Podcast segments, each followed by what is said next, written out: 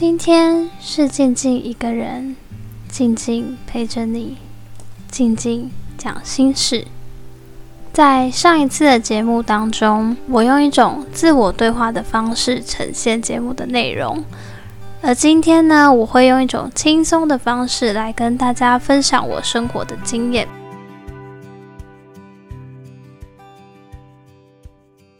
今天要跟大家聊聊关于新手妈妈的焦虑。我那时候第一眼看到自己孩子的时候，真的很神奇，那是一种很陌生又很熟悉的感觉。出院的时候，我还是用捧的把他捧上车的。我只能说，婴儿这种东西就是又软又小又可怕。那要在谈焦虑之前，我要先说，我有很好的老公。跟妈妈，因为我妈呢一边帮我坐月子，一边帮我带小孩。那在生小孩之前呢，我就一直告诉身边的人说，我只是一个代理孕母，就给自己这样一个人设。那这样子的人设呢，是给自己一个不那么完美的台阶，因为我想大家对妈妈这个角色。都有一定的期待，洗脑身边的人，我是这样子的时候，那他们对我也没有那么高的期待。当小孩出生之后，就会有很多焦虑感产生。后来我发现，这些焦虑常都是旁边人给的。在生小孩之前。我就已经上网加入了各大妈妈社团，看不少妈妈经的谈话节目。我相信很多人应该跟我一样，毕竟即将面对一个未知的生物，就有看到关于母乳很多的讨论。那时候我就知道，不要对母乳这件事情有太大压力。OK，但是知道归知道，从怀孕开始就会有问你说要不要喂母奶呀？那如果你要喂母奶，你要亲喂还是平喂呢？我只能说，小孩都还没生出来，我有没有奶我都还不知道，你就问我这个问题，请问是你要喝吗？你可能认为这只是一种闲聊，但是妈妈就会开始想很多啊，谁不知道母奶对小孩比较好？好，一副就是我不喂奶就会毒死。自己小孩一样，就拼命的对你说教这样子。还好我小孩出生的第三天就开始有母乳，然后就很努力的挤挤挤挤挤，同时还要提醒自己说：“哎，压力不要太大。那有奶呢就给宝宝喝，没有奶他就喝配方奶，一样营养。所以我的宝宝就是母奶跟配方奶混着喝的。”但是说真的，看着母奶越来越多，也会有莫名的成就感。然后其实妈妈也会暗中比较，说谁的母奶比较多，谁的母奶比较少。这个其实也是一种无形的压力啦。那我是因为看着自己奶量变多之后，我觉得我再也不用被贴上那种不爱小孩的标签。但母奶喂着喂着，我妈就会。开始质疑说：“你小孩是不是喝不饱？”只要我在喂完母乳之后，他就会说：“啊，你看他还在哭，他没喝饱啦。”或是我亲喂的时候，他就会说：“啊，这样子我不知道他喝多少，他应该没喝饱啦。”就会在我喂完母乳之后，再去泡配方奶给他喝。我就觉得很无奈，因为其实母奶怎么可能会喝不饱啊？以前在没有配方奶的发明的时候，大家都是喝母奶啊。那母奶它可能消化的会比较快，消化吸收的比较好，所以宝宝很快就会饿了。所以我妈就一直认为说，喂母奶就是喝不饱啊。那我的小孩是那种喝完母奶很快就会大便，也被投射一种哈。好麻烦的眼光，因为有一些小孩是喝完母乳就会立刻大便，然后有一些是久久才大一次。然后我有听过那种久久大一次的那种妈妈说，家人也是会说啊，他又在哭，是不是因为没大便等等的？反正大不大便这件事也是让妈妈很焦虑，然后还要跟身边的人解释说，哦，喝母奶这样的状况是正常，叭叭叭。总之呢，光是奶这件事情就有很多问题。我只能说。你们这些人可不可以让妈妈决定自己的奶子要怎么用？就是这些奶也不是给你喝的啊！那你们意见那么多，到底是想怎么样？第二个焦虑是，生完两个月之后，我就回到职场继续工作。开始工作之后，就看到一些文章啊，写着说：“哎，能陪伴孩子就是只有几年的时间，等等的，大家去珍惜跟孩子相处的时光。”那时候我就开始自我怀疑，觉得我是不是一个不负责任的妈妈？把他生下来之后，并没有陪在他身边，错过他的成长，一度内心非常的纠结跟拉扯，因为孩子给我妈妈带，所以平常他没有跟我住在一起，只有假日的时候。可以回去看看他这样子。那我中间的心情就是很纠结，然后自责，觉得对孩子有一点愧疚，尤其是看了那么多教养的文章，觉得父母在孩子的成长当中真的扮演一个很重要的角色。我就不断的反省自己，说：“诶，我是不是？”只负责生下来，然后都不管他那种感觉。但我后来的想法改变了，因为我认为说，不管孩子是不是时时刻刻的在你身旁，重要的是当你在他的身边的时候，你们相处的品质怎么样？我想你们到餐厅、到公园。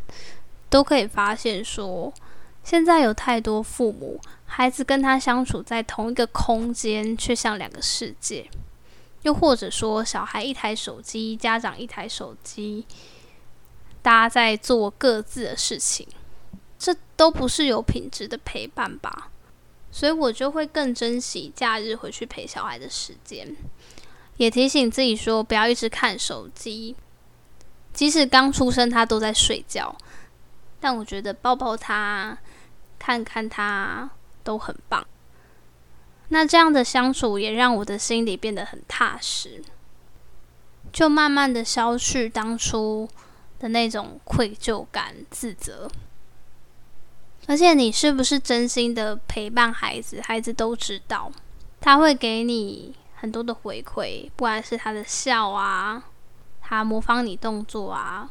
都是一个很棒的感觉。如果你也像我一样是假日妈妈的话，你也在纠结说陪伴成长这个问题，我觉得真的不要想太多。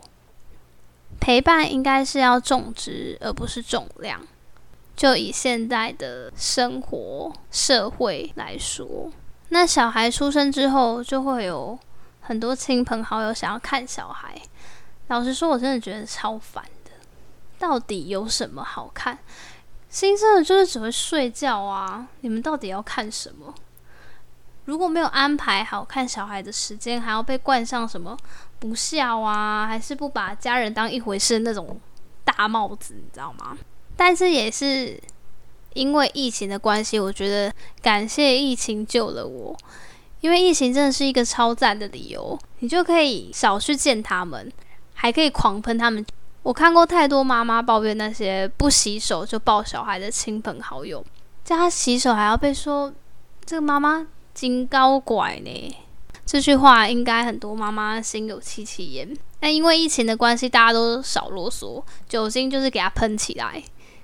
那在小孩出生之前，我就跟老公讲好说，不要亲小孩，因为我们也看过很多亲小孩导致。小孩皮肤的状况怎么样？反正这些相关知识大家都有，所以呢，带去给亲戚看的第一句话就是来消毒，不准亲他。